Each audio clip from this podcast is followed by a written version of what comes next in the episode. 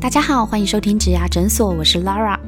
这个节目里，我们会讨论履历面试技巧，分享职场人际难题，还有各种职缺和产业的解析，以及优秀的工作人物专访。希望可以陪你度过职业倦怠的苦闷，走过转职焦虑的彷徨，让我们一起闪闪发光吧。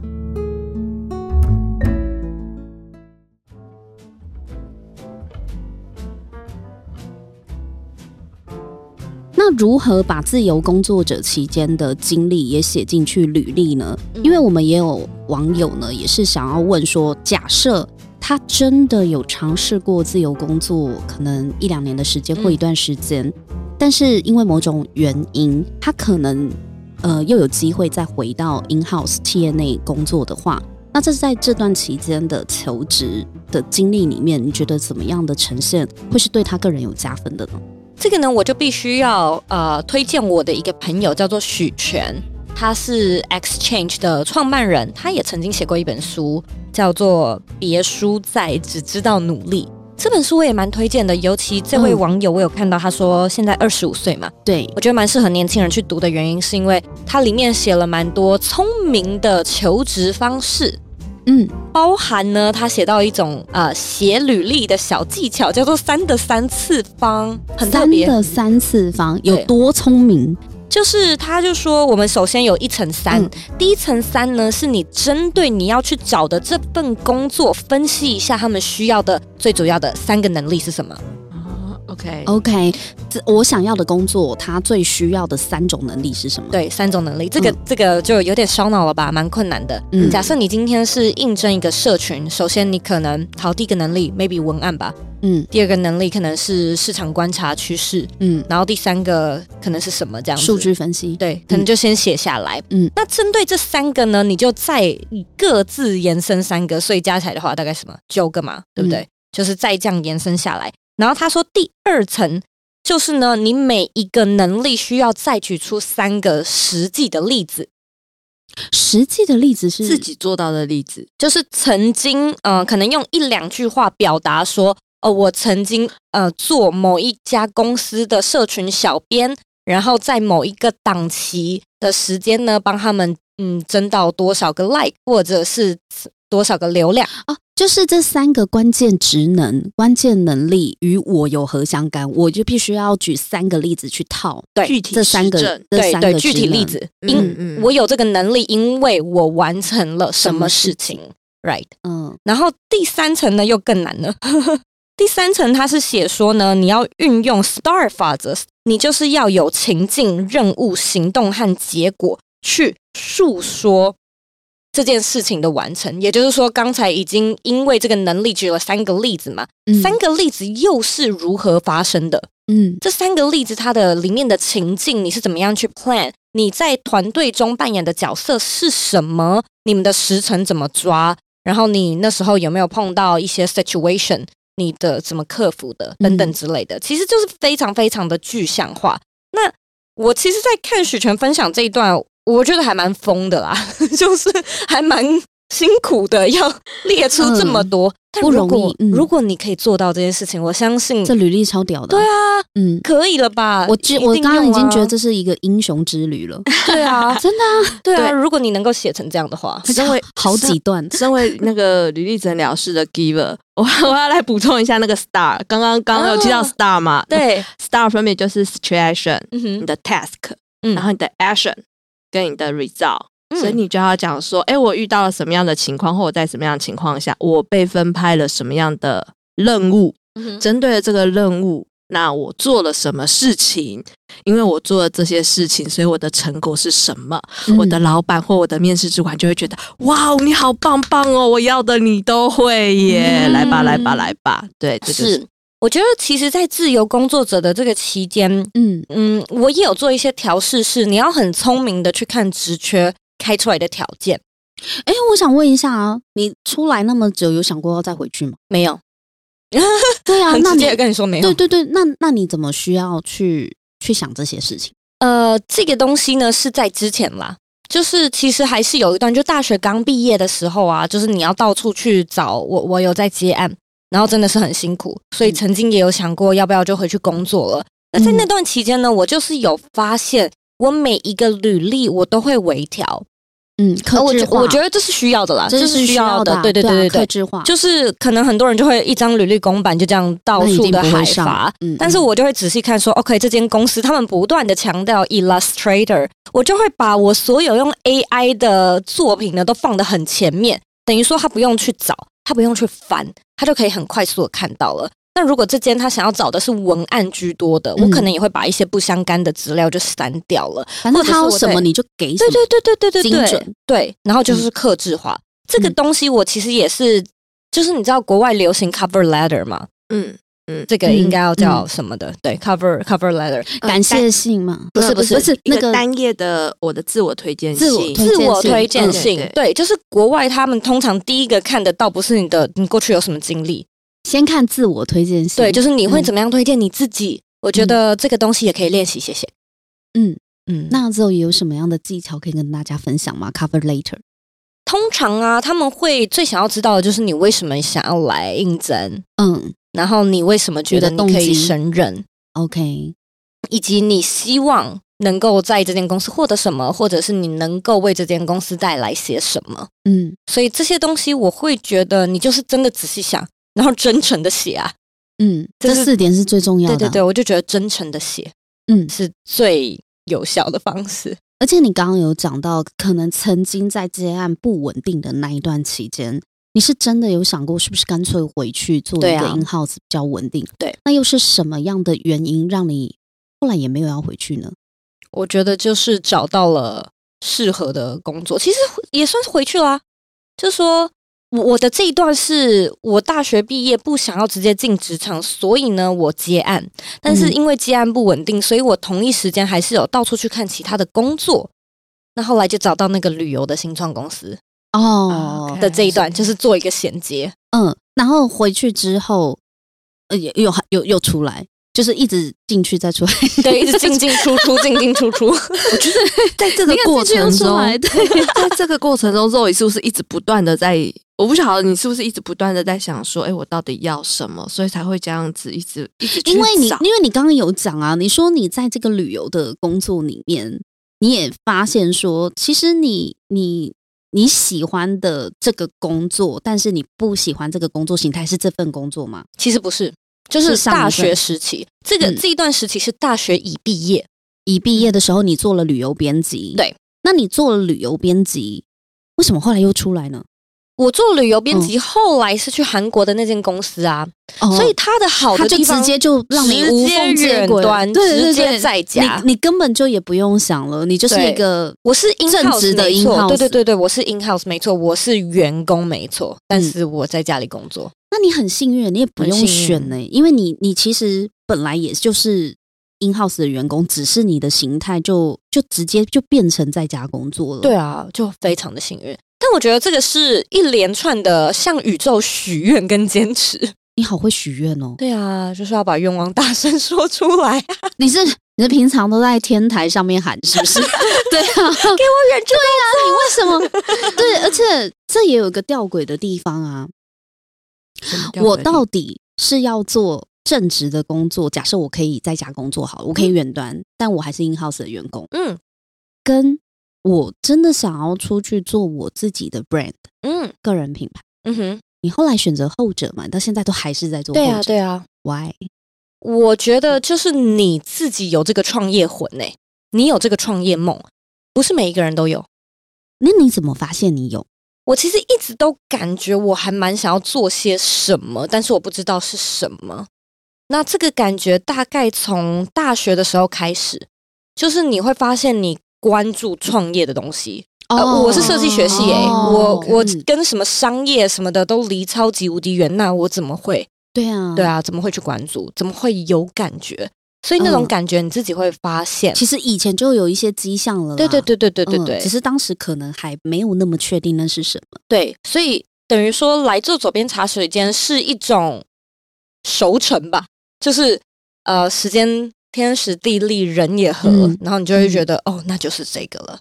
嗯，对，所以你就真的就做了。对啊，因为我本来想说，如果这个韩国的呃设计工作可以让你在家工作又保有正职的一些对啊，不必要这么累出来创业啊，感觉你人生好像功德圆满了，对啊对啊，就已经是还不错的工作，对，可以可以继续做下去，对对对，可是又不安于是，又又一定要跳出来做自己的 branding，肯定有什么 calling 啦，对啊对啊，是是是才会让你又走上这个道路，对，但其实迹象之前就已经很明确了，对。所以等待就是那个天时地利人和、水到渠成的时候。是的，那你怎么看个人品牌这件事情呢？在未来，我会觉得它可能一样会变成一种常态，然后它或许是每一个人的另外一种履历了。就是我除了可能白天有份工作之外呢，我晚上是什么什么的 podcaster，或者是现在很多人这样，对啊对啊，就平常有在工作啊，像你啊。对对，默默的爆出来，没错，我就是可以啊，可以啊。对，是就是个人品牌，它我的看法是，它是蛮多人去实践梦想的一个最低门槛、最简单的一件事情。透过自媒体吗？对，透过自媒体，或者是说为自己生成一种不一样形式的作品集。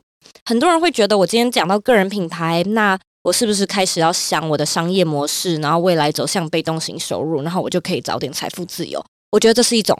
然后我认为个人品牌是可以达到的，没错。而且我也有课程在教这方面的资讯。Bring your life，是 Bring your life，是 Bring your life。但是我会认为，如果今天你来做个人品牌，只是单纯的想要抒发、想要舒压，或者是想要训练自己的第二专长、第三技能，也是可以的。嗯，所以它比较像是一种自我修炼。很多人都会说，哦，个人品牌好好饱和了，然后现在就是越来越多人来做自媒体，所以不要做了。但我会觉得这就有点像是你叫一些人不要去写部落格，或者是不要创作一样。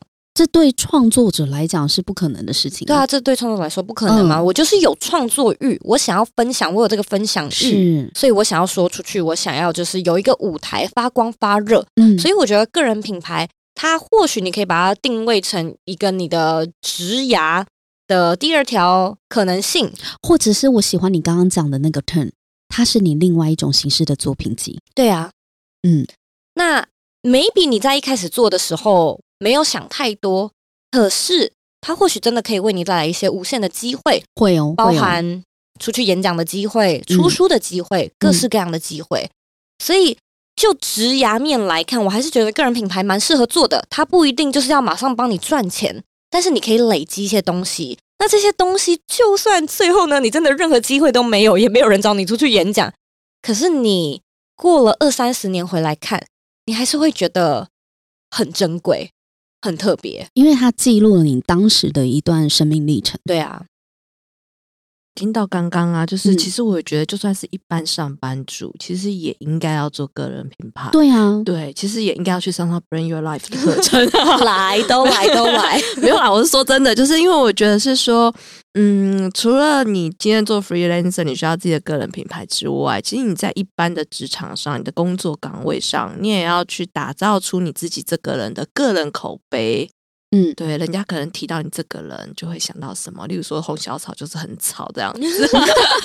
阿伯共哦，阿伯共哦，我可以跟大家分享一下，就是我那时候找到旅游新创这份工作是一场意外。那个意外呢，就是我那时候没有工作，所以都在接案嘛，没有一个正常呃正职的工作。嗯，然后我接到一个案子呢，是有点像是市场调查员的案子，试调，对，试调。所以我就是带着我一个非常无聊的履历，然后就去了。然后那是一个爽工嘛，我就在那边测试产品，给他回馈。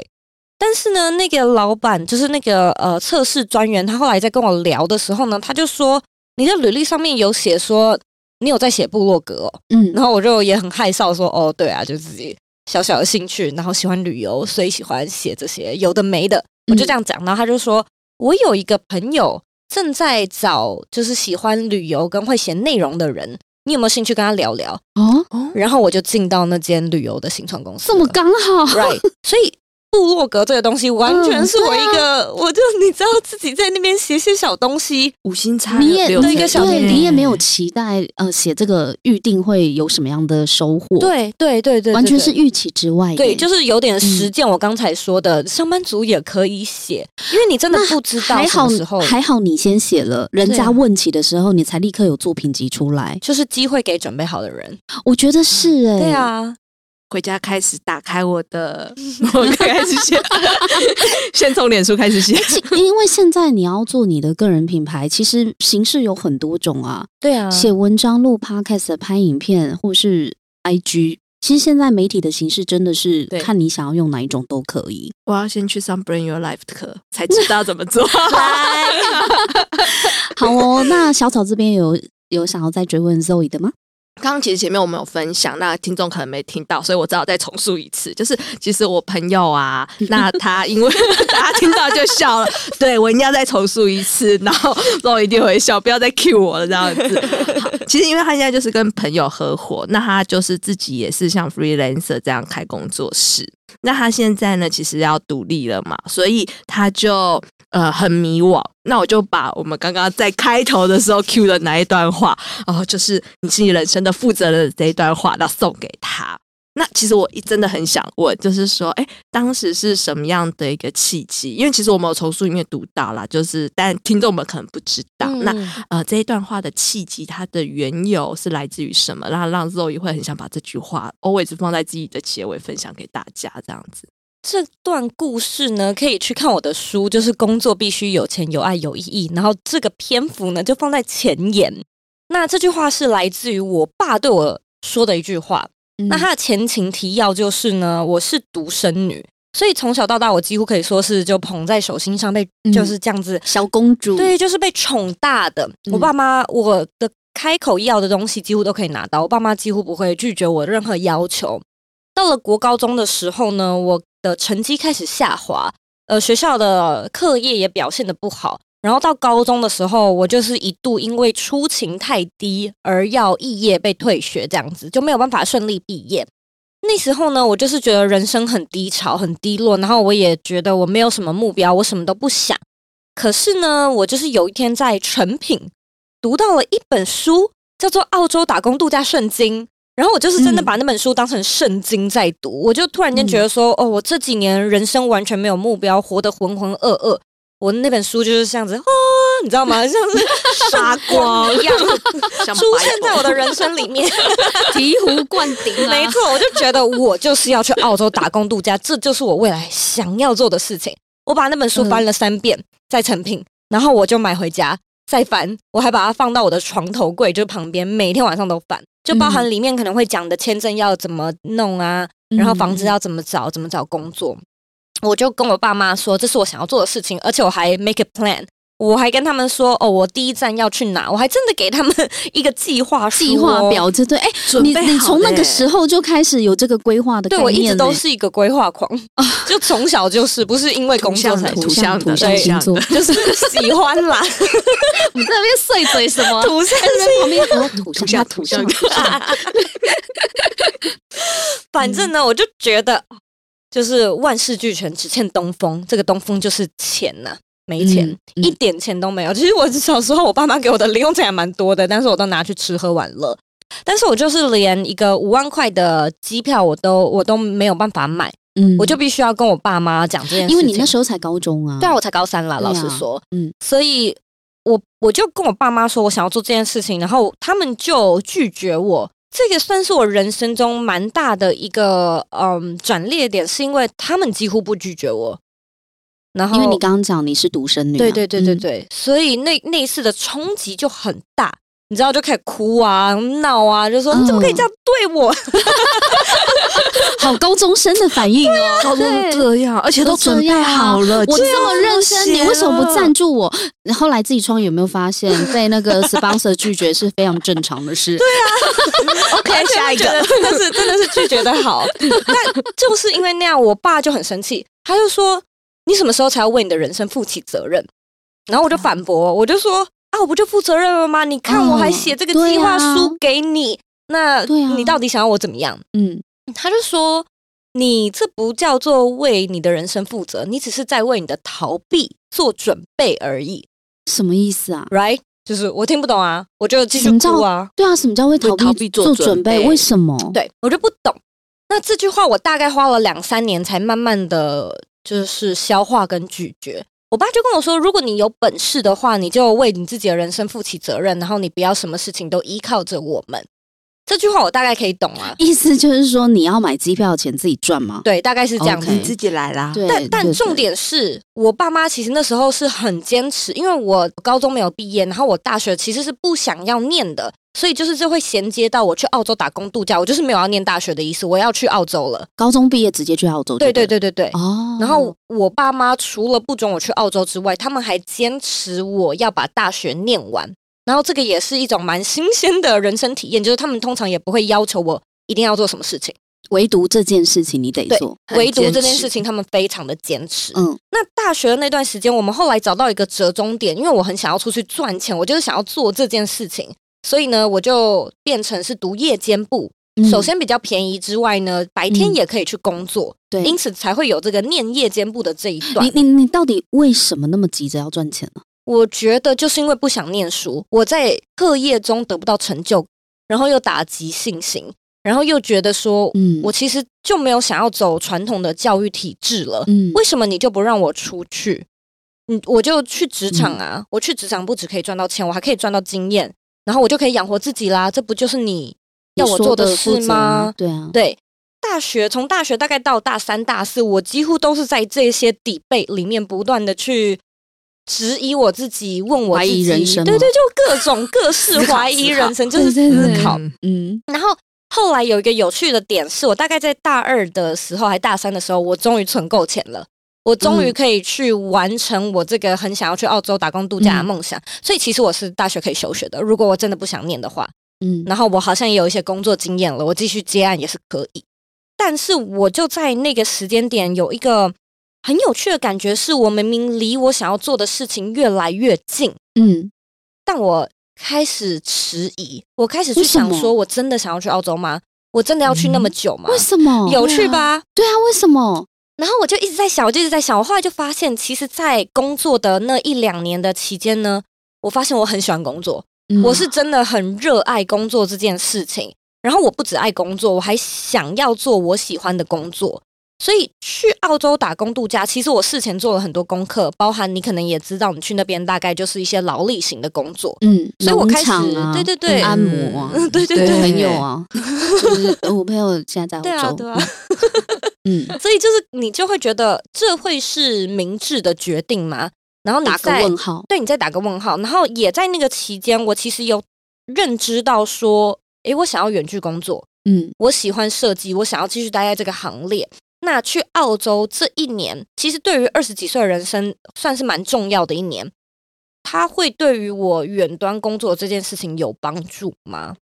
而且要做设计，对不对？对对对，我就一直去思考。然后后来我的发现是，当初爸爸说你只是在为逃避做准备的意思，或许就是不想要面对那个很无能的自己。我不想要。面对好像自己很一事无成，所以在那边不用去跟台湾所有一样年纪的年轻人一起竞争。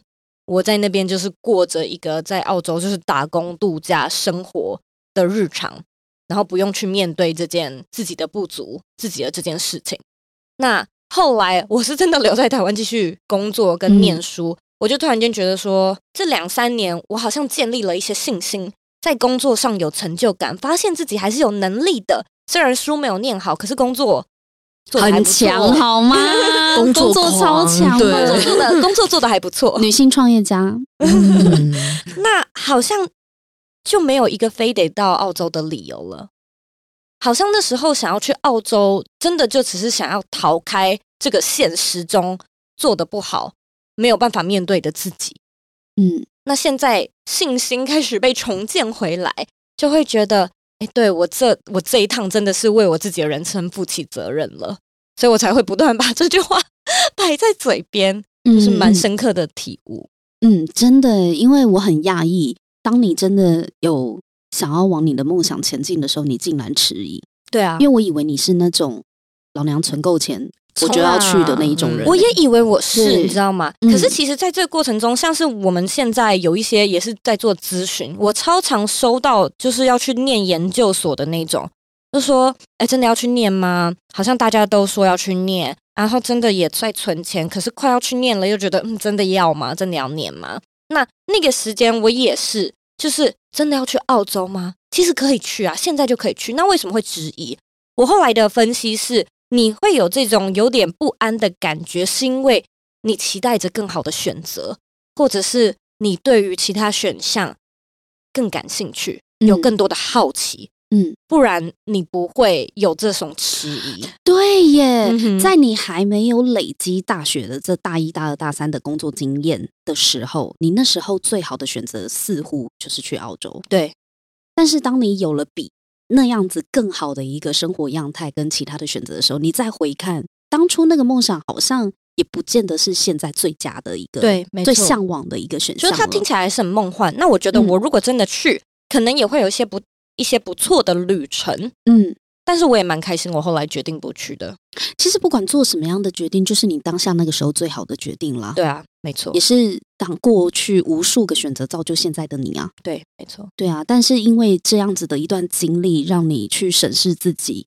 然后去承认面对自己的不足，才知道你爸讲的那句话是什么意思。虽然我现在也是还在消化中了，对，需要需要一段时间消化。不知道有回答到小草的问题吗？有有有有，因为我觉得那时候其实就是在看书的时候就看到这一段，然后就觉得哦，原来是有这个过程。然后那时候就是看会逃避做准备，就像拉拉说的，就是说到底什么叫做为。我们是国文造诣太低，是不是？我我理科的很难进入。我很抱歉，我理科的语境。但是听到 Zoe 刚刚讲完这一段，就有感觉了啦，开始有点理解为什么呃他自己路程是这样子的安排。对我觉得之间有很细微的差别，其实也邀请就是听众可以去思考看看，你现在做的这些事情，究竟是你真的在为你的人生负起责任，然后这是你心甘情愿、发自内心的选择。还是你只是在为你的逃避做准备？你要去看这是不是你的核心目标跟外在目标？哎哎，这个就是 Dream to Go 在讲的东西喽。嗯哼，对，Design Thinking，对啊，要怎么样去觉察什么是外在目标？就是这个目标究竟是不是跟你的理想生活、理想中的自己是 align，是否对齐？这蛮重要的。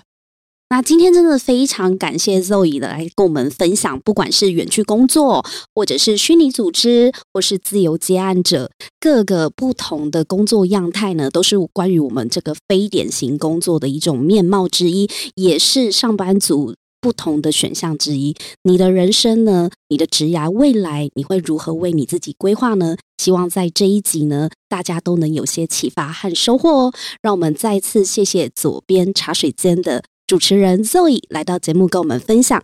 那如果对 Zoe 今天分享的内容感到有兴趣的话呢，可以参考一下他的新书，到各大网络书店都可以找得到哦。那我们今天再次谢谢 Zoe 和小草，谢谢你们，谢谢。